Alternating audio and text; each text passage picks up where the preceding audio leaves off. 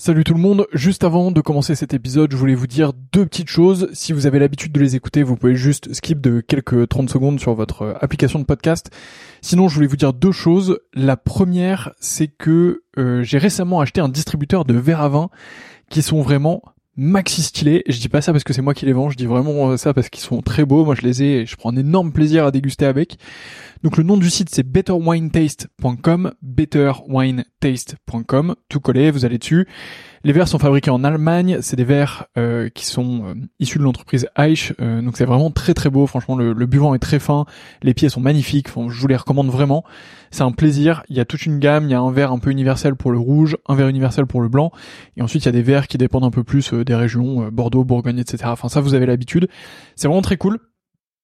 donc bah si vous commandez dessus, euh, vraiment c'est stylé.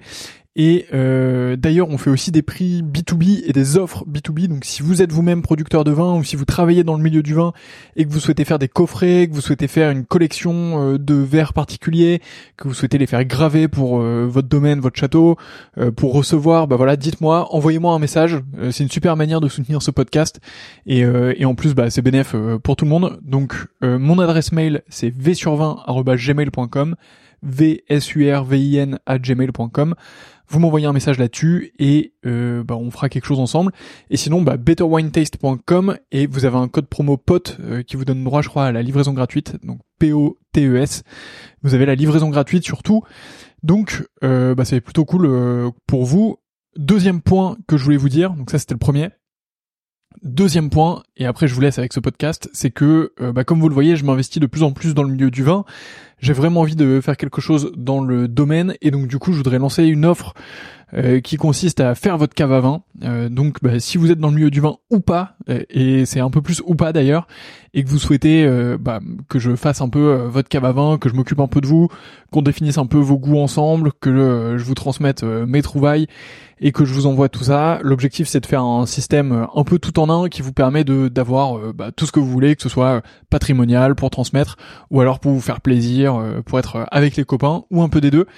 donc voilà, bah pareil, vous m'envoyez un mail v sur 20 gmail.com. Il n'y a pas encore de site web, donc bah désolé, mais mais en tout cas, bah, vous m'envoyez un mail et on pourra travailler ensemble avec grand plaisir. Donc voilà, vous savez tout. La première chose c'est betterwinetaste.com avec le code promo POTE, vous avez la livraison gratuite et vous allez voir des verres vraiment de fou furieux. Euh, et si vous êtes pro, euh, n'hésitez pas à m'envoyer un mail et on voit ça ensemble. Et euh, bah, de l'autre côté, je serais ravi de m'occuper de vos caves à vin, de vous trouver les meilleurs vins possibles pour ce que vous voulez, de vous faire une belle offre sur mesure et tout ça. Donc, bah, envoyez-moi un message et on fait ça ensemble. Voilà, je vous laisse tranquille. Bonne écoute, à bientôt.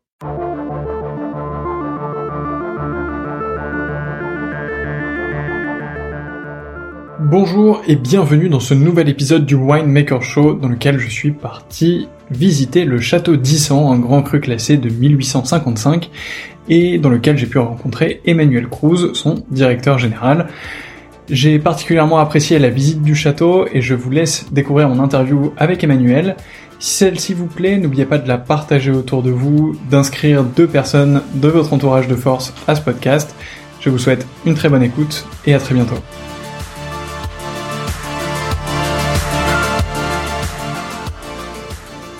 Bonjour Emmanuel. Bonjour. Merci beaucoup de m'accueillir ici euh, au château d'Issan. C'est un plaisir euh, de venir vous voir avec ce beau soleil euh, qui, qui était en là. Effet, vous, avez bien choisi parce qu'il y a une dizaine de jours, c'était pas le même temps, on va dire. Oui, c'est clair. on a fait, on a déjà fait un petit tour du château et, on s'est régalé. Mhm. On a fait aussi une, une, petite dégustation avant ce podcast. Emmanuel, on va parler de beaucoup de choses ensemble. Mais avant, est-ce que vous pouvez commencer par vous présenter? Alors donc je m'appelle Emmanuel Cruz, euh, j'ai 52 ans, donc je fais partie déjà des vieux dinosaures à Bordeaux euh, et, je m'occupe du château d'Issan depuis 1998 où j'ai été nommé gérant. Euh, auparavant je travaillais, j'ai commencé à travailler en 94 avec mon père et donc à partir de 98 j'ai officiellement pris les rênes de la propriété. Entendu. Euh, alors on va creuser un peu euh, là-dedans quand même. Et, avant 98, euh, Est-ce que vous pouvez nous en dire un peu plus sur comment est-ce que vous en êtes venu à cette passion euh, pour le vin? Alors, euh, je n'ai aucune formation, je dirais, scientifique ni œnologique, contrairement à, certains autres membres de ma famille que vous avez peut-être du reste interviewé, euh, ma cousine Annabelle notamment à Saint-Émilion qui est œnologue. On était avec elle justement. Eh ben voilà. Euh, donc moi, pas du tout. J'ai plutôt une formation de mauvais juriste puisque j'ai fait des études de droit parce que mon père souhaitait me voir euh, embrasser une carrière d'avocat, euh, si possible internationale. Et euh, en fait, moi, j'ai toujours été passionné par le vin depuis ma, plus tendre enfance, euh, bien aidé en cela par une grand-mère qui m'a fait entre guillemets goûter. quand je dis goûter, je voudrais pas choquer des gens qui pourraient écouter ce podcast, mais je crois que ma première goutte de vin, et je dis bien goutte dans un verre d'eau, a eu lieu à l'âge de 5 ans. Donc en effet, c'était un rose très très pâle. Et petit à petit, euh, la couleur euh, du liquide est devenue un peu plus intense jusqu'à l'âge de 11 ans où j'ai eu le droit pour la première fois à goûter un, verre de, vin entre guillemets, enfin quelques quelques gorgées de, de vin pur. Donc j'ai toujours été baigné dans cette ambiance euh, d'abord familiale qui était une famille de négociants, toute une histoire autour du vin, et, et j'ai toujours passé mes vacances d'été, que ce soit euh, dans les propriétés familiales à l'époque un peu à Pontécanet jusque à la fin des années 70 et puis ensuite ici à Issan donc j'ai malgré tout euh, bien qu'ayant fait des études je dirais qui n'avaient rien à voir directement avec le vin j'ai toujours eu cette idée de, de, de vouloir euh, travailler dans le dans le milieu du vin. Alors euh, au, au, départ euh, éventuellement dans la partie commerciale puisque j'avais émis l'idée de de travailler pour une maison de négoce. Et il y a un concours de circonstances qui a fait qu'alors que je m'apprêtais à passer un dernier entretien pour être euh, responsable euh, export sur le marché anglais pour une maison de négoce, euh, mon père est tombé malade et, et donc j'ai entre guillemets profité de, de la situation et de l'aubaine pour le remplacer au pied levé et à partir de là je me suis je dirais lâchement incrusté euh, jusqu'au moment où ces problèmes cardiaques ont fait que euh, il a fallu qu'il se retire et donc en 98, comme je le disais tout à l'heure, j'ai été nommé gérant euh, à sa suite. Ok, donc c'est allé, c'est allé très vite en fait. Disons que l'âge le, et, la, et, et, je dirais l'état de santé de mon père ont, ont peut-être favorisé cette euh, cette installation peut-être un petit peu plus rapide que prévu, puisque très souvent dans ces cas-là, surtout dans les entreprises familiales, on vous dit qu'il faut aller faire ses armes ailleurs et que vous reviendrez euh, bien entendu un jour quand vous serez mûr et ainsi de suite. Euh, bah là, en l'occurrence, euh, les circonstances ont fait que, et je dirais très lâchement, j'en ai profité évidemment pour ne pas aller faire mes armes ailleurs et pour rester sur place. Vous aviez quel âge à ce moment-là? Alors 98, donc j'avais, euh, enfin j'avais 30 ans lorsque j'ai été nommé gérant et donc j'ai commencé à travailler avec mon père euh, 4 ans plus tôt, donc à l'âge de 26 ans. Ok, donc c'est euh, c'est jeune pour prendre euh, les rênes d'une maison comme comme le château d'Issan. C'était ça devait être un défi pour vous? Euh, oui, mais d'un autre côté, je dirais que j'étais tellement, enfin, j'étais bercé dans, dans cette dans, dans cette ambiance depuis déjà un long moment, et en parallèle, euh, mon père avait recruté euh, Éric Pelon, le, directeur technique de la propriété, qui avait à peu près le même âge que moi. Et donc, euh, si lui prenait en main et en charge toute la partie technique, ben pourquoi est-ce que j'aurais pas été capable de prendre la, la, la, la partie, je dirais, plus gestion commerciale de la propriété? Et donc, oui, je considère que c'est ni trop tôt ni trop tard, c'est plutôt 30 euh, ans, une certaine insouciance certainement, maturité par ailleurs, donc non, ça allait, ça me va assez comme âge pour euh, pour euh, pour démarrer, si je ça, dire. Ça va, il me reste encore quelques années alors de, de, mon côté. Euh, quels, quels, étaient les premiers chantiers justement quand on a 30 ans, euh, on est encore jeune. Euh, alors non, non pas que vous ayez euh, beaucoup vieilli, mais euh, non, non, mais si si, vous, vous pouvez le dire. Ça me, ça me mais globalement, on, on, est on a pris en main, que ce soit Eric Pelon d'un point de vue technique ou moi d'un point de vue commercial, une propriété qui, je dirais, était un peu une belle endormie d'un point de vue commercial et au niveau de l'image qu'elle pouvait donner sur les marchés, puisque euh, Issan a été pendant très longtemps, a fait partie de l'écurie entre guillemets des propriétés de la maison Cruz du temps de la maison de négoce, et donc il y avait une distribution exclusive par l'intermédiaire de la maison de négoce familiale. et euh, cette exclusivité est tombée au début des années 80. Et, et donc, il a fallu un petit peu euh, reconstruire tout un schéma de distribution, euh, faire tomber des exclusivités dans certains pays, défricher d'autres pays, subir euh, ce que j'appellerais à l'époque le, le Parker bashing, c'est-à-dire que si vous n'aviez pas euh, ou si vous ne faisiez pas partie des crus qui étaient bien notés par Parker, il était difficile de pénétrer le marché américain. Et donc par l'intermédiaire de quelques négociants qui ont bien voulu nous aider, malgré tout, on a euh, défriché le terrain, mais à l'ancienne, c'est-à-dire euh, sans avoir le, le sésame ouvre-toi qui était la, la, bonne note Parker, qui est arrivé euh, en ce qui nous concerne un petit peu plus tardivement, c'est-à-dire le premier millésime, ça a été 99. Comment ça se fait ce, ce décalage? Je dirais que ça se fait. Alors peut-être parce que d'abord pendant un certain temps, euh, je dirais que la logique de la production d'Issan était de faire le plus de vin possible pour alimenter la maison de négoce. Donc à partir de là, évidemment, euh, on était peut-être un petit peu moins regardant sur euh, les sélections que l'on faisait à l'époque. Euh, l'arrivée d'Éric Pelon nous a aidé là-dessus, sur notamment aussi, euh, je dirais, la remise en état du vignoble avec un, un véritable euh, travail de, de, de, drainage ou de redrainage complet de la propriété, de, de peut-être de d'un travail beaucoup plus précis sur le vignoble, avec aussi donc comme je le disais des sélections un peu plus drastiques. Et donc petit à petit, euh, même si euh, moi je l'imaginais dès le millésime 95 ou 96 qu'on aurait, euh, sont, qui sont de, de, très bons millésimes pourrissants, mais manifestement qui n'avait pas encore convaincu à l'époque euh, Parker et, et, Parker a fait la pluie et le beau temps sur le marché des vins de Bordeaux à cette époque-là.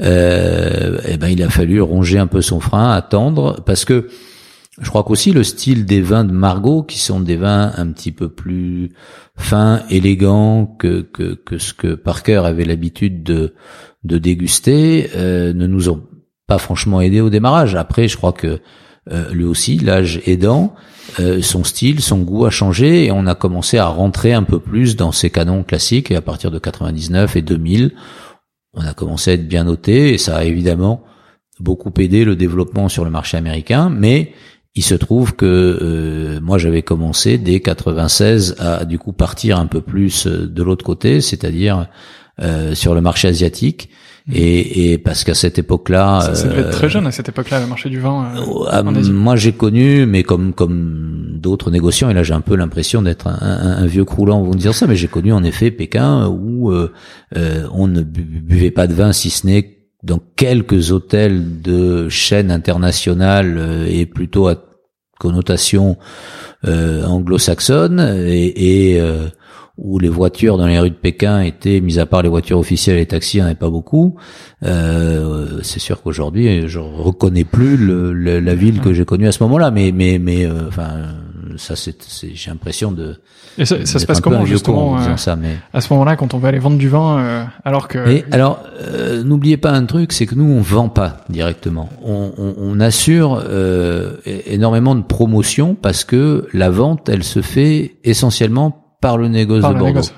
Donc euh, on est un peu des ambassadeurs de luxe, on assure un service après-vente, quelquefois un service avant-vente lorsqu'on va faire déguster des échantillons en primeur ou qu'on présente des vins qui n'ont pas encore acheté ou qui n'ont pas envie d'acheter. Euh, donc il faut essayer de les convaincre. Mais quelque part, c'est pas nous qui allons le vendre. Euh, on, on, défriche un peu le terrain pour pour pour les négociants parce que d'un autre côté, les négociants, bon, ils ont du château d'Issan à vendre, mais ils ont aussi du Giscourt, du Brand Cantenac, euh, du Prieuré Lichine, du Cantenac Brown. Et, et quelque part, euh, pourquoi ils vont favoriser un plutôt qu'un autre? C'est à nous à faire le job sur le terrain pour que finalement le distributeur local, au bout de deux ou trois visites, se dise ben ce mec-là, il est, euh, il, a vraiment envie de, d'être distribué par nous dans ce pays, dans notre boutique. Ben on va acheter du vin, quoi. Donc il y a il y a un vrai travail, mais euh, une fois de plus, un travail qui est qui est euh, de plutôt que j'appellerais d'ambassadeur de, de, nos marques. Euh, plus que mmh. de véritable travail de vente. c'est c'est le négoce qui a réellement fait ce, ce job et qui est pas qui est pas le plus facile. Nous, on a la, le beau rôle, hein, parce que finalement, on on on n'a pas la pression de la vente à la fin de la journée, quoi. Et, euh, et donc du coup, comment ça se passe à Pékin en ce moment-là? Euh, C'est quoi les actions que vous faites? C'est euh, vous appelez bah, les 20 personnes qui, à, à l'époque, non, non, pas du tout. C'est notre distributeur de, de, de, Hong Kong qui organise une soirée dans un hôtel. Euh, à Pékin, on, on, obtient les papiers par Hong Kong et on fait, je dirais, un aller-retour de de deux jours euh, en Chine euh, avec un dîner où vous vous retrouvez face à une quarantaine de clients chinois. Euh, on ne sait même pas s'ils sont des clients ou des officiels du reste, parce qu'il y en a pas un seul qui parle un mot d'anglais. ça n'a pas beaucoup évolué du reste à ce niveau-là, même s'il y en a quelques-uns qui font des efforts, mais globalement ils parlent très peu l'anglais. Et, et, et donc voilà, vous faites vous faites un speech devant devant des gens qui vous comprennent peu ou pas, euh, qui ont évidemment pas du tout la, la connaissance à cette mmh. époque-là, ni le ni le feeling de comment déguster des vins. Donc en clair, euh, ils sont habitués à boire euh, plutôt du cognac, qui à l'époque c'était le, le, le, gros développement du cognac en Chine.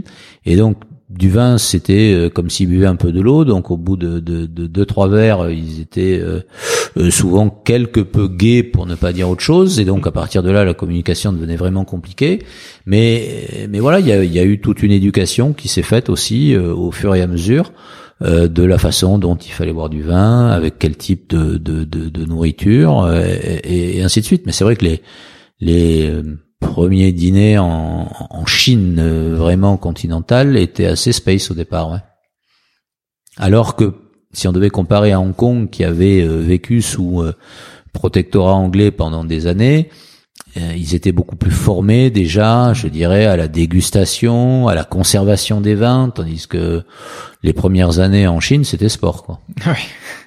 Aujourd'hui, les, enfin, quand je raconte ça à, à, à euh, soit des gens qui sont un peu plus jeunes que moi et qui, qui, qui bossent comme euh, responsables commerciaux et ainsi de suite, ils ont un peu l'impression qu'on leur mmh. raconte des conneries, mais euh, non, c'est et il y a eu des négociants un peu plus âgés que moi qui ont même certainement connu des, des épisodes encore plus cocasses parce que parce que c'est vrai que bon c'était une assez sportif à l'époque d'aller promouvoir. Et je répète, nous c'était que de la mm. promotion. Alors j'imagine même pas le gars qui devait vendre, mais euh, nous déjà rien que pour la promotion c'était Space, donc euh, j'imagine que certains négociants pourraient vous raconter des choses extrêmement intéressantes à ce sujet-là.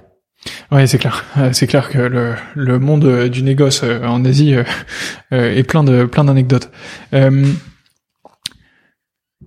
Est-ce que euh, quelle est la distribution aujourd'hui du, du, coup du château d'Issan? Alors euh, c'est assez intéressant puisque on, euh, votre question tombe à pic. On vient de recevoir les, les, les dernières retombées liées à à notre enfin à, l'enquête que l'on mène auprès de nos distributeurs, mhm. négociants et partenaires. Donc là, on a reçu les statistiques des 40 de 44 négociants à peu près. Aujourd'hui, on avait on avait la chance depuis quelque temps d'avoir une, une répartition assez assez équilibré, euh, un, tiers Asie, un tiers États-Unis euh, et, et, un tiers Europe.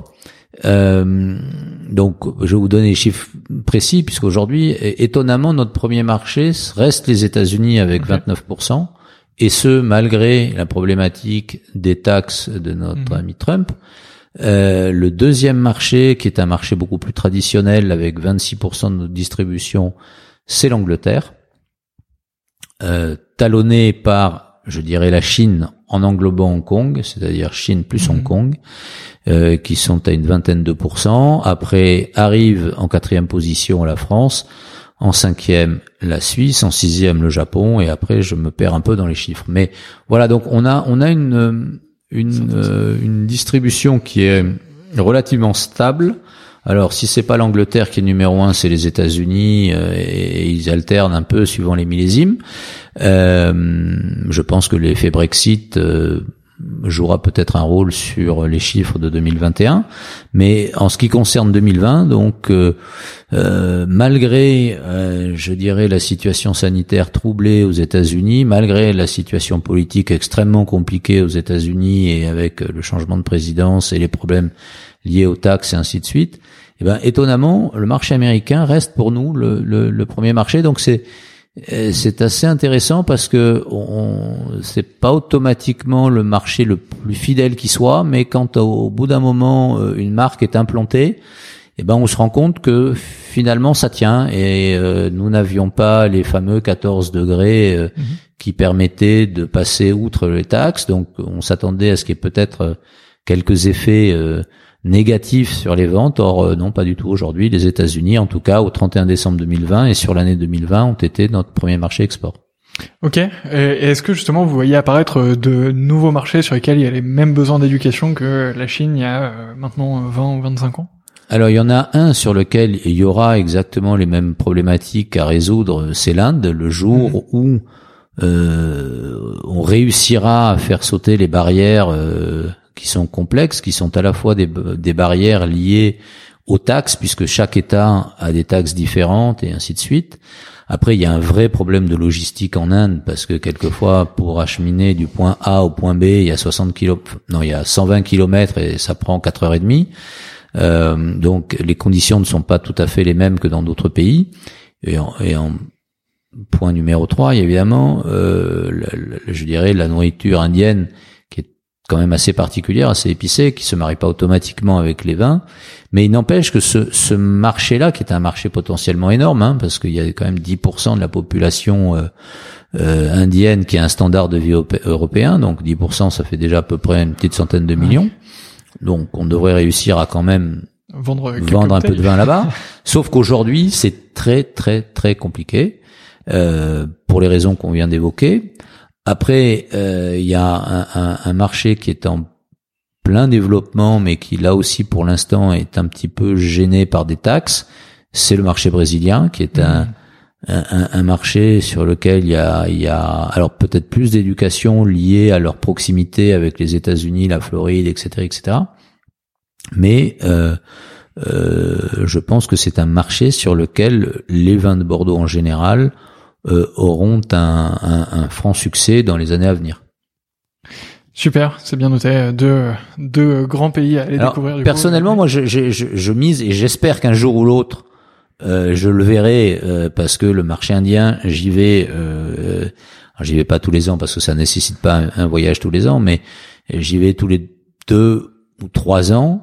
Ah, et, et j'y suis persuadé qu'un jour ou l'autre, euh, ça finira par payer. Mais, mais c'est vrai que c'est c'est très compliqué, mais euh, la Chine, ça a été très compliqué. Et puis, euh, et aujourd'hui, on en est qu'au balbutiement. Hein. Je pense que le marché chinois, il, est sous-exploité pour l'instant. Donc, euh voilà, il y a, y a, de l'avenir pour la distribution des vins de Bordeaux à condition de s'en donner le mal.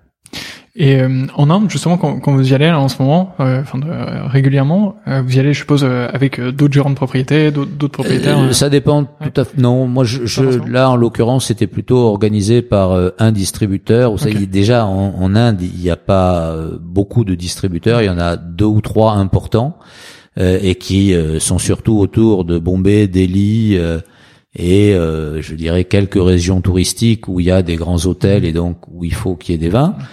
Euh, mais mais euh, donc c'est assez vite vu. on, on, organise ça avec un négociant bordelais et, et un distributeur local, alors euh, qui va vous faire tourner dans, plutôt dans sa région d'origine et peut-être organiser un truc à Bombay s'il est de Delhi et inversement mmh.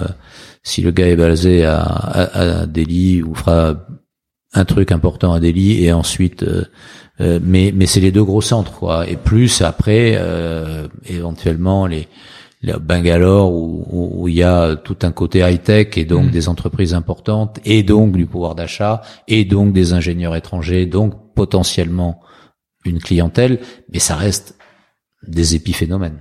Mm. Super. Alors je vous ai arrêté un peu euh, dans, dans l'histoire euh, du château d'Issan à 2000-2001.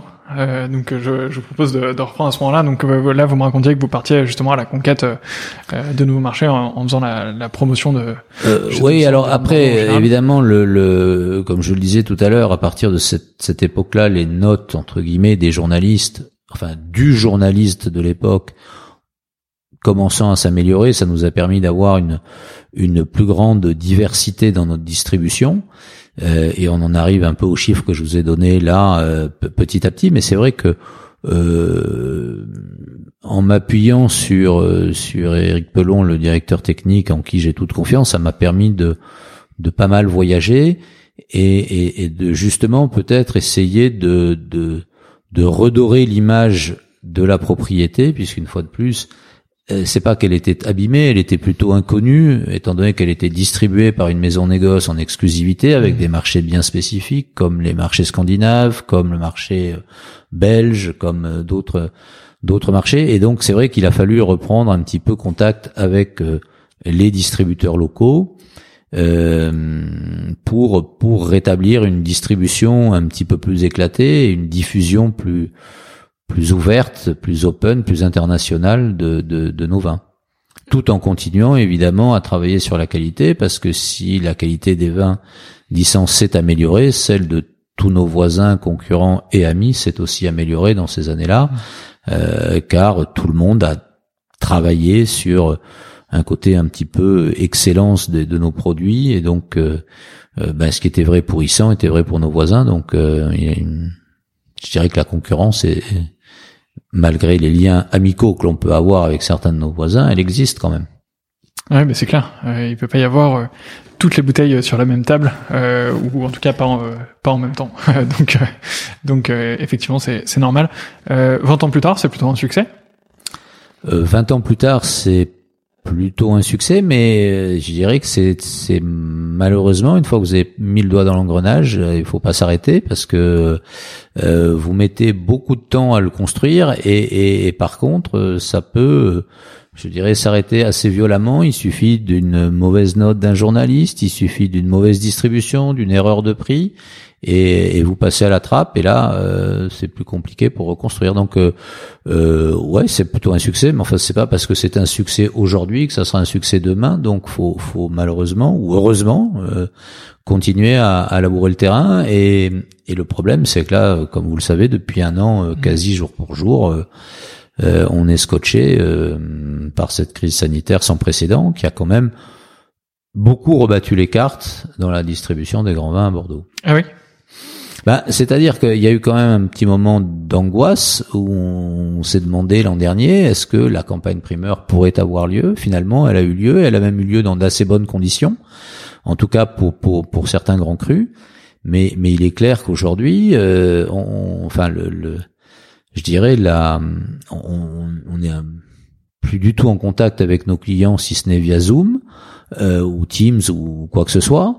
Et donc, à un moment donné, euh, on a beau leur envoyer des échantillons, échanger par Zoom, Teams et tout ça, le contact humain, euh, c'est important aussi, euh, de serrer la main de votre distributeur, de rencontrer les clients, c'est important aussi. Et, et, et ça, aujourd'hui, ça manque cruellement. Ouais, surtout pour un produit de partage et de et de, de, de convivialité. De convivialité exactement, euh, euh, tel que le vin. Euh, c'est quoi vos, vos, principaux chantiers du coup à partir de maintenant? Alors nos principaux chantiers, ils sont relativement importants puisqu'on on, on vient de l'année dernière euh, de s'agrandir un tout petit peu euh, en, en, achetant quelques hectares euh, qui nous touchaient. Donc il y a, je dirais, la prise en main, si je puis dire, de, de, de, ces quelques hectares qui vont nous apporter pas mal de complexité parce que dans, dans l'ensemble de, de, de ces parcelles, il y a aussi des cépages que nous n'avions pas jusqu'à maintenant et qui vont euh, immanquablement apporter un plus à l'assemblage d'Issan, euh, en tout cas un plus en termes de complexité, et, et donc euh, il va falloir en effet je dirais, euh, remanier ce vignoble, le reprendre en main, euh, réussir à l'intégrer dans le vignoble existant. Et puis, eh ben, comme je le disais tout à l'heure, hein, commercialement parlant, ça fera bientôt un an qu'on fait plus grand chose en termes de, de visite terrain et, euh, on espère voir le bout du tunnel à l'automne prochain. Et, et je pense qu'à partir de là, il va falloir être prêt à, à réinvestir les marchés euh, de façon excessivement euh, importante, précise et euh, aussi bien en Asie qu'aux États-Unis qu'en Europe, parce qu'on s'est rendu compte que l'Europe avait été un peu délaissée ces dernières années, que par contre l'Europe a été un acteur important dans la mise en marché primeur du millésime 2019. Donc je pense qu'il faudra aussi penser avec ce que, enfin compter sur nos vieux marchés. Enfin, quand je dis vieux marchés, je dirais plutôt des marchés historiques comme bah, l'Angleterre évidemment, mais la Suisse, la Belgique et les pays scandinaves qui ont Nord, été un peu laissés pour compte euh, au profit de l'Asie euh, ces dernières années. Ok, donc ça, ce sont les principaux challenges. Euh, vous avez parlé donc de, de nouveaux cépages euh, dans certaines parcelles chez vous. Donc, euh, Château d'Issant, c'est essentiellement Cabernet Sauvignon et Merlot, Mhm. euh, évidemment. Euh, Et, coup, et- et là, eh bien, il y a un petit peu de Cabernet Franc, un petit peu de petit verre d'eau Oh. et euh, un demi hectare de Malbec. Et, Ah. et, je dois dire que ce Malbec est, est situé sur des parcelles euh, calcaires, donc parfaitement étudiées pour euh, ce type de, cépage. Euh, moi, je veux dire que c'était une découverte et c'est plutôt une assez bonne surprise. Je suis prêt à parier que dans les années à venir, on en parlera un peu plus dans le dans le microcosme bordelais. Eh ben, on a hâte euh, de découvrir ça alors et d'avoir euh, les, les premières dégustations euh, dans, dans quelques années euh, avec ce Malbec. Euh, en parlant de ces dégustations, euh, Attention, je dis bien que ça sera à dose homéopathique, ce Ouais, sera un petit plus. Hein, les, les, le- les, les cépages prioritaires dans le Médoc, ça reste quand même le Cabernet Sauvignon, euh, qui est Ouais. considéré comme étant le roi, le Merlot, le Cabernet Franc, le Petit Verdot, et après, peut-être que, en effet, euh, cerise sur le gâteau, ou, il y aura peut-être un petit peu plus, compte tenu, je dirais, du changement climatique, de, de cépages comme le Malbec ou autre. c'est quelque chose que vous percevez déjà beaucoup le, le changement climatique ici? Oui, on le perçoit parce que on se rend compte que nos dates de vendange, euh, euh, même si elles ne finalement ne, ne bougent pas de façon euh, euh, terrible, euh, il n'empêche que la maturité et la floraison euh, de la vigne est régulièrement en avance par rapport à il y a 10-15 ans. Donc manifestement, il y a un effet lié au climat, c'est indéniable. Même si, du coup, euh, compte tenu du fait qu'aujourd'hui on essaye de ramasser euh, et de vendanger avec euh, une précision diabolique, euh, enfin en étant beaucoup plus précis qu'il y a, il y a 10-15 ans, finalement les, les dates ou les périodes de vendange n'ont pas tellement évolué. On est toujours sur, euh, on va dire, euh, du 19 septembre à la première semaine d'octobre. Euh, donc il n'y a pas de gros changements. Mais par contre, il est clair que au niveau de la floraison, on constate quelquefois 15 jours euh, ou plus euh, d'avance. Donc euh, Ouais, ben, on le voit en ce moment là, on est euh, on est au, début, au tout début du mois de mars, et il y a déjà des bourgeons qui, euh, qui commencent à apparaître. euh, exactement. c'est un peu inquiétant euh, si jamais ça après. C'est mais- toujours inquiétant à cause des fameux giboulées de mars et des éventuels gelées. N'oublions pas qu'on a eu des gelées quelquefois jusqu'au 28 avril, donc euh, on n'est pas sorti euh, pour l'instant de cette période de tension, on va dire. Ouais, c'est clair. Euh, en parlant de ça, comment est, est 2020 Du coup, on approche des primeurs. euh, c'est- vous devez euh, déjà avoir une belle vision de, du millésime? Alors, euh, je, je crois que bon, euh, compte tenu de ce que je viens de vous dire précédemment, euh, 2020 c'est euh, c'est un millésime qui fera un peu date chez nous puisque du traditionnel euh, assemblage Cabernet, Cabernet Sauvignon Merlot, et on va pour la première année rentrer euh, vraisemblablement euh, un petit peu de Cabernet Franc, un petit peu de Petit Verre d'eau et peut-être euh, une pincée ou un soupçon de, ce fameux Malbec dont on parlait tout à l'heure. Euh, donc fatalement, euh, oui, 2020 d'abord, je pense euh, globalement est, est, euh, est supérieur qualitativement à 2019, mais en tout cas pour nous, il le sera de facto puisqu'on va apporter de la complexité à notre assemblage traditionnel, euh, tout en essayant de garder l'ADN du cru, parce qu'il ne s'agit pas de changer complètement euh, de style de vin, il suffit de l'idée étant de d'apporter euh, sur une base, je dirais, de, de, de Cabernet Sauvignon et de Merlot, d'apporter un soupçon de complexité en plus. Ok, eh ben, on vous souhaite euh, beaucoup de courage euh, dans, dans cette euh, campagne des primeurs euh, qui approche. On espère que ça va pouvoir euh, se passer convenablement euh, euh, au vu de la situation sanitaire. Nous verrons ça fin juin. Euh, Est-ce qu'on peut revenir sur euh, sur la répartition des, des rôles ici au Château d'Issan et sur la manière dont c'est géré? Euh, Donc, le Château d'Issan est une propriété familiale, si je Mhm. dis pas de bêtises, Tout à fait. Donc qui est dans votre famille. Oui, depuis euh, 1945. En fait, mon grand-père a acheté la propriété juste après la, la Seconde Guerre mondiale. Euh, mon père euh, s'en est occupé de 47 à 97. Et donc, comme je vous le disais, moi, j'ai repris la- euh, les mains en 98 et à partir de 2013, euh, suite à un changement d'actionnariat familial, euh, la famille Lorenzetti nous a rejoint en tant qu'associé euh, au sein d'Issan. Et donc ça reste familial, deux groupes familiaux, mais, deux familles, deux familles qui se rejoignent sur, sur le château. Euh, tout, tout, à l'heure, quand on a visité, on a fait un tour du château euh, et on nous a expliqué qu'il y avait une tradition au moment des vendanges, euh, c'est que euh, euh, un groupe important de vendangeurs était danois, parce que justement votre famille a une histoire et une origine danoise.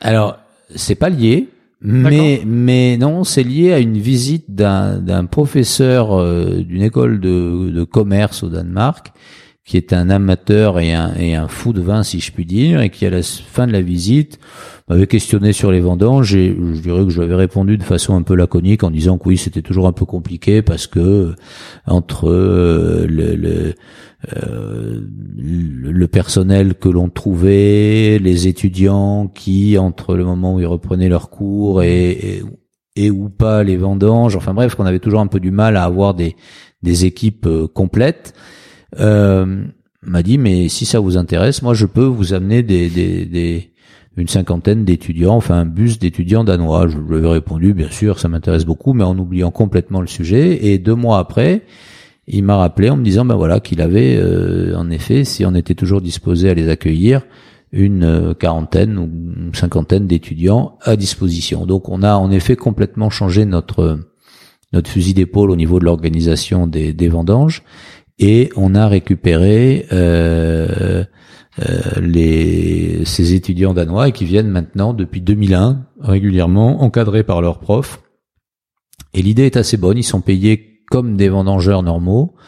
La moitié de l'argent est pour l'école et l'autre moitié, lorsqu'ils remontent vers le Danemark en bus, ils s'arrêtent à Paris, visitent Paris, le Louvre, Versailles, euh, différents musées et, et lorsqu'il n'y a plus d'argent dans le pot commun, ben, ils rentrent au Danemark. Et donc c'est une façon assez intéressante pour eux de, de découvrir la France tout en travaillant. Et, et je dirais qu'à la limite, on a formé pas mal d'ambassadeurs de, de, notre vin au Danemark parce que euh, euh, tous ces étudiants qui ont coupé des raisins un jour ou l'autre lorsque ces bouteilles seront chez des cavistes au Danemark ou sur des cartes de restaurant, bah, pourront dire euh, bah tiens moi c'est j'ai participé à la récolte de ce vin ou j'y étais donc euh, c'est sûr que quelque part c'est pas complètement idiot ça fait de bons ambassadeurs de marque. Oui c'est clair et puis ça, ça en fait aussi des ambassadeurs euh, pour la culture de notre pays d'avoir l'opportunité de venir d'une part euh, dans le terroir euh, euh, bordelais, visiter des, des châteaux et y travailler, ce qui est incroyable, mais aussi après bah, visiter Paris et ses musées, etc. Donc, Exactement. Donc c'est c'est assez magnifique. c'est pas trop difficile à organiser dans les vignes avec avec la. Non, parce qu'ils sont encadrés, ils sont encadrés par leurs profs qui ont maintenant l'habitude, on leur attribue des parcelles justement qui sont plutôt à l'extérieur du château, puisque comme ils sont en bus, ben c'est plus facile d'amener un bus que d'amener 20 voitures. Euh, et, et, et, donc non, ça, ça, se passe plutôt bien. Ils ont, ils sont rodés, ils ont leur, ils retrouvent leur, euh, je dirais, chauffeur de tracteur habituel à tel point que euh, l'année dernière ou il y a deux ans plutôt, nos chauffeurs de tracteur qui les gèrent entre guillemets ont été invités à passer une semaine l'été au Danemark chez le prof euh, pour découvrir le Danemark. Donc il y a même en plus de ça une réciprocité ah, maintenant qui est assez sympa. Donc euh, non non c'est pas compliqué à gérer du tout. Il suffit simplement de au début de de bien gérer la première année et après vous en faites euh, des, des alliés, je dirais réguliers. Et après ça roule. Euh, bah, bah, c'est super, c'est une histoire d'amitié incroyable. ça fait du coup ça fait maintenant quasiment 25 ans que que vous travaillez ici?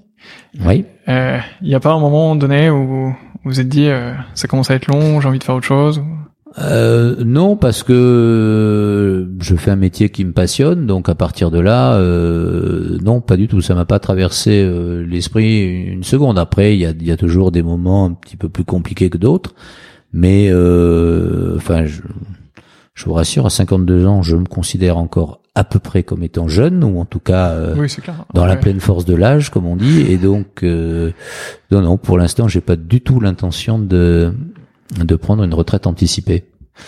Ok. Euh, bah en tout cas, je vous souhaite euh, de, de, continuer le plus en forme possible avec le plus de passion possible dans les dans les années qui viennent. Euh, le futur pour pour le château d'Issan, il ressemble à quoi? Eh bien, le, le, je dirais que le futur pour le château d'Issan, c'est un peu le même problème que toutes les propriétés viticoles aujourd'hui. On a hâte de de sortir de cette situation assez particulière euh, qui est liée à, cette pandémie mondiale. On a hâte de repartir sur les marchés une fois de plus, comme je le disais tout à l'heure, pour revoir nos clients, euh, pour euh, participer, je dirais, à, la promotion globale des vins de Bordeaux et à commencer évidemment par ceux de nos propriétés. Euh, voilà, le futur après, c'est de, de contenir, enfin de maintenir ce niveau de d'excellence que l'on cherche à tous les ans plus ou moins et, et, c'est vrai que bah, 2020 va vraiment faire partie des très grands millésimes 2020 aujourd'hui on, on avait ce matin une dernière dégustation d'assemblage et et en en discutant avec notre onologue conseil Eric Boisneau il le comparait à 2016 donc c'est plutôt une assez bonne référence euh, donc oui le futur c'est de, de, de, de continuer vers vers ce euh, toujours essayer de, de chercher euh, l'excellence euh, et le, le, maximum du millésime à venir, tout en faisant en sorte de maintenir une distribution la plus éclatée possible, parce qu'il ne faut pas être dépendant d'un marché unique. On a bien vu que cette année, ce qui nous a certainement beaucoup facilité la tâche, c'est ce, ce marché relativement éclaté entre les États-Unis, l'Asie, l'Europe et notamment l'Angleterre. Donc euh, voilà, je dirais euh, continuer à aller de l'avant, continuer à rechercher euh, l'excellence pour les vins que l'on produit.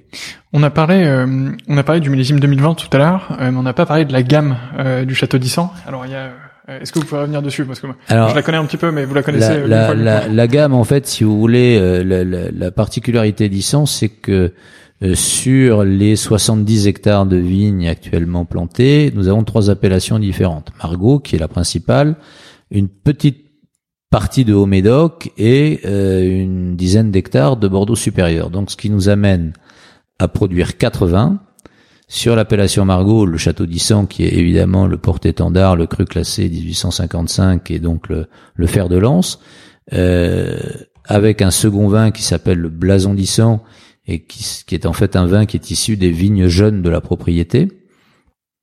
Euh, ça, c'est pour l'appellation Margot. Pour le Haut-Médoc, nous avons euh, une production qui est assez limitée et qui est distribuée en exclusivité par un négociant et qui s'appelle, le nom n'est pas très original, le Haut-Médoc d'Issan.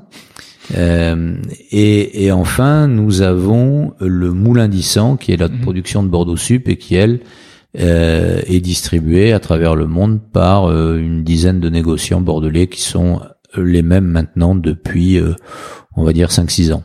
Et ça vous permet de, du coup, de toucher des, des amateurs et des consommateurs qui ont un profil complètement différent. Entre, complètement différent, des gammes de prix différentes, puisque euh, on va parler d'un prix public autour de 10-12 euros pour un Bordeaux et plutôt 50-60 euros, euh, voire plus suivant les millésimes pour le premier vin de Margot, et avec toute une gamme intermédiaire de Haut-Médoc peut-être aux environs euh, de 15-20 euros et d'un second vin d'appellation Margot entre 20 et 30. Donc euh, voilà, oui, en effet, on, on, touche toute une toute une gamme, euh, je dirais, de clients différents et c'est assez amusant parce qu'on a vu des, des, des, clients commencer avec du Bordeaux, puis ensuite, après quelques années, goûter le le, le, second vin d'appellation Margot et enfin basculer sur des achats de premier vin. Donc oui, c'est ça permet d'avoir une une certaine je dirais, gestion de gamme quelque part. Hmm. c'est intéressant. Euh, il y a un sujet dont on n'a pas parlé euh, et qui était euh, très très à la mode euh, dans la période pré-Covid euh, et mhm. qui est un peu plus délicat aujourd'hui, c'est le no-tourisme. Est-ce que vous êtes ouvert à la visite ici? Est-ce que c'est quelque chose qui vous intéresse? Le, le no-tourisme, je crois qu'il faut évidemment le développer parce que parce qu'aujourd'hui, on ne peut pas dire que l'on souhaite développer l'image de marque d'une propriété tout en restant refermé sur soi-même. Euh, avec ça, le no-tourisme, il faut le gérer de façon intelligente, surtout quand on est dans une propriété familiale, parce que qui dit propriété familiale dit euh, que la famille euh, peut être amenée à résider sur place, à habiter, à venir, à utiliser le château, etc., etc. Donc euh, voilà, il faut simplement pouvoir adapter notre offre de no tourisme à, je dirais, notre nos spécificités de gestion de la propriété. Mais je crois que le no-tourisme aujourd'hui, on ne peut pas ne pas l'intégrer dans notre système de de distribution, de commercialisation et de promotion des vins. Donc on peut déjà venir vous voir euh, dès aujourd'hui, la porte est ouverte. Je crois que vous venez de faire le tour euh, il y a quelques minutes avec Marion, qui est responsable notamment de tourisme ici, donc vous, savez de quoi vous parlez. Formidable. Et eh bien en tout cas, j'invite les auditeurs euh, de ce podcast à, venir faire un tour dans leur découverte de Bordeaux, puisque effectivement l'architecture est très jolie et les vins sont.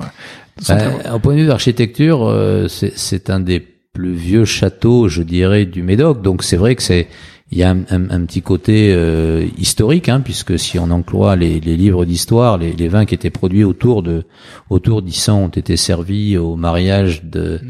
d'Aliénor d'Aquitaine et d'Henri Plantagenet, qui est devenu Henri II, roi d'Angleterre, ce qui nous lie aussi au marché anglais, si on revient toujours à, à notre à notre distribution. Mais mais mais le château que que vous avez derrière moi là. Euh, la, la, fin de la construction date de 1626, donc on va bientôt fêter les 400 ans de la construction du château. Vous prévoyez déjà quelque chose? Peut-être. Je viens de vous donner une piste. bon alors on revient en 2026, c'est sûr. Euh, un élément qui est intéressant qu'on a pu voir euh, dans les euh, dans les euh, couloirs ici, c'est le livre que vous avez fait sur les accords mets et vins entre mhm. le château d'Issan et, et, différents mets. Alors ça, elle n'est pas là et donc j'en profite d'autant plus facilement. C'est c'est à mettre au crédit de, de, mon épouse qui a travaillé sur ce sujet avec. nous avons la chance d'avoir un un chef de cuisine ici à la propriété parce qu'on s'est rendu compte que pour recevoir nos clients, c'était quand même beaucoup plus facile de les recevoir à domicile et, qu'on avait un site qui s'y prêtait. Et donc, on a travaillé avec lui à une, sorte de d'harmonisation ou de, de, travail entre euh, certains millésimes et euh, certaines recettes qu'on a évidemment euh, je dirais, concentré par saison, d'où le, titre des quatre saisons du Château d'Issan. Et, donc, on a essayé de marier certaines recettes euh, de saison avec des millésimes. Et, euh, je pense que l'idée étant de faire une suite de ce livre dans quelques années, avec d'autres millésimes peut-être plus récents, plus jeunes, et d'autres recettes, évidemment, pour mettre toujours en avant, parce que ça fait partie de l'art de vivre à la française, parce que ça fait partie, je dirais, de la gastronomie, et que le vin n'est ni absent de l'art de vivre à la française, ni absent de la gastronomie. Euh, donc euh, voilà, c'était une façon amusante aussi de, de lier l'utile à l'agréable et, et, de faire un petit cadeau à, à, à, nos meilleurs clients, mais aussi permettre, dans le cas de visite de l'onotourisme, il y a des gens qui qui, qui sont intéressés par acheter euh, des parapluies, des porte-clés. On n'a pas tout ça pour l'instant, mais ils peuvent avoir un livre de cuisine ou une bouteille de vin. Ou les deux. Voir les deux, c'est encore mieux. Comme ça, c'est c'est le bon accord. Euh, formidable. Le livre est disponible juste ici ou, Le livre est disponible, oui, ici, parce que en fait, malheureusement, il est sorti à un mauvais moment. Il devait arriver au moment des, des euh, je dirais, il aurait dû partir avec nos cartes de vœux, mais là, il y a eu un petit retard d'impression. Donc, on s'était dit, eh bien, euh, à l'occasion des, des, des dégustations primeurs 2019, on les donnera à nos clients. Là-dessus, il y a eu euh, euh, bien évidemment la crise sanitaire et, et, je dirais la fermeture des frontières et, et le confinement, donc on n'a pas pu le donner. Donc oui, il est disponible pour l'instant plutôt à la propriété parce que on cherche pas non plus hmm. une distribution euh, par des réseaux euh, de librairies ou autres, mais mais plutôt justement que ça soit un petit souvenir euh, original et, et, un peu exclusif des, des, visiteurs qui seront venus sur place. Ok, et eh ben c'est une excuse supplémentaire pour venir jusqu'au château du Sang. Euh, Emmanuel, je sais que vous avez un, une obligation juste après, donc on va conclure euh, avec les trois questions euh, traditionnelles de ce podcast. Mhm. euh, la première, c'est est-ce que vous avez une dégustation coup de cœur récente? Alors oui, récente. Alors euh, coup de cœur récente, oui. Euh, pas plus tard que ce matin, euh, les derniers ajustements de la dégustation concernant l'assemblage du millésime 2020, où je dois dire que, alors c'est toujours compliqué de dire ça parce que tous les gens vont croire que c'est parce que c'est le prochain millésime à la vente, mais mais je dois dire que ce millésime 2020, que ce soit pour le premier vin et le second vin euh, sont certainement parmi les, les, plus belles réussites du château. Euh, il y avait aussi ce, petit côté euh, euh, exceptionnel de pouvoir enfin ajouter de nouveaux cépages et donc de complexifier notre assemblage, comme je le disais tout à l'heure. Donc oui, euh, aujourd'hui, je dirais que ça c'était une, une euh, le coup de cœur du jour et, et puis j'ai un vieux souvenir que je que je cite souvent, c'est la première euh, euh, bouteille de, de, Château Latour qui était en l'occurrence un, Magnum de Latour 64 euh, lors d'une dégustation, j'étais stagiaire à Londres chez un négociant et c'est la première fois que j'ai bu de la tour de ma vie. Donc, mais euh, euh voilà, c'était, euh, ça a été un moment un peu exceptionnel parce que lui, il a attrapé cette bouteille comme nous attraperions une bouteille, je vais pas dire d'abattis, mais pas loin. Et, et, et pour moi, c'est la première fois. J'avais déjà bu d'autres vins de grands noms avant, mais c'était la première fois, donc c'était un souvenir, voilà. Mmh. Euh, avec la tour 64. Magnifique. Euh, un livre à me recommander sur le vin? Le dernier livre de Jane Hanson, euh, qui est euh, en effet je, je, relativement bien documenté, euh, très objectif et, et, qui est, je pense, la, la, future bible des vins de Bordeaux. Ouais, ouais, qui est vraiment magnifique. C'est un très très beau livre. Et une fois de plus, je suis obligé de dire, c'est alors même si elle habite Bordeaux, donc elle est un peu picousée, mais euh, ça reste un auteur anglo-saxon et donc c'est important de voir que euh, Bordeaux reste euh, au cœur euh, des préoccupations des, des, des auteurs anglo-saxons et Jane Hanson est une, très grande dégustatrice euh, qui connaît parfaitement bien les vins de Bordeaux. Oui, absolument. Euh, dernière question, qui est-ce que vous me recommandez d'interviewer dans les prochains épisodes de ce podcast? Alors si si ça devait être un négociant euh, je pense que Jean-François Moueix serait la personne idéale. Euh, et où euh, Philippe Castéja, qui est actuellement le président du Conseil des crus classés et qui est aussi à la tête de plusieurs maisons de négoce. Et si on devait, je dirais, se retourner vers la propriété, euh, Jean-Michel Caz, je pense, est la personne que vous avez peut-être déjà interviewé. On le voit, on le voit vendredi justement. Et eh ben voilà, donc euh, qui est la qui est la, la, la, la, mémoire entre guillemets un petit peu du du Médoc euh, à l'heure actuelle. Euh, voilà, je, dirais que c'est comme ça de but en blanc. J'ai pas trop réfléchi, mais c'est les personnes qui me, euh, je dirais évidemment peut-être Eric de Rothschild aussi parce que parce que c'est un très grand monsieur du vin euh, qui a amené la euh, à, à, des sommets. Ça reste aussi une propriété familiale et, et c'est pas neutre. Lingevage, tout comme Lafitte, sont des propriétés familiales. Entendu. Et eh ben je je manquerai pas de les contacter euh, en disant que je viens de votre part. Comme ça, ça me facilitera grandement grandement les choses. Euh, merci beaucoup, Emmanuel. merci. C'était un plaisir. Puis, eh ben écoutez, j'espère à très bientôt. Pareillement, à très bientôt. Merci Pour les personnes qui écoutent ce podcast, n'oubliez pas de le partager et de le noter 5 étoiles.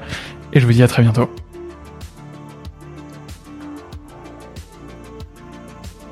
c'est déjà la fin de cet épisode.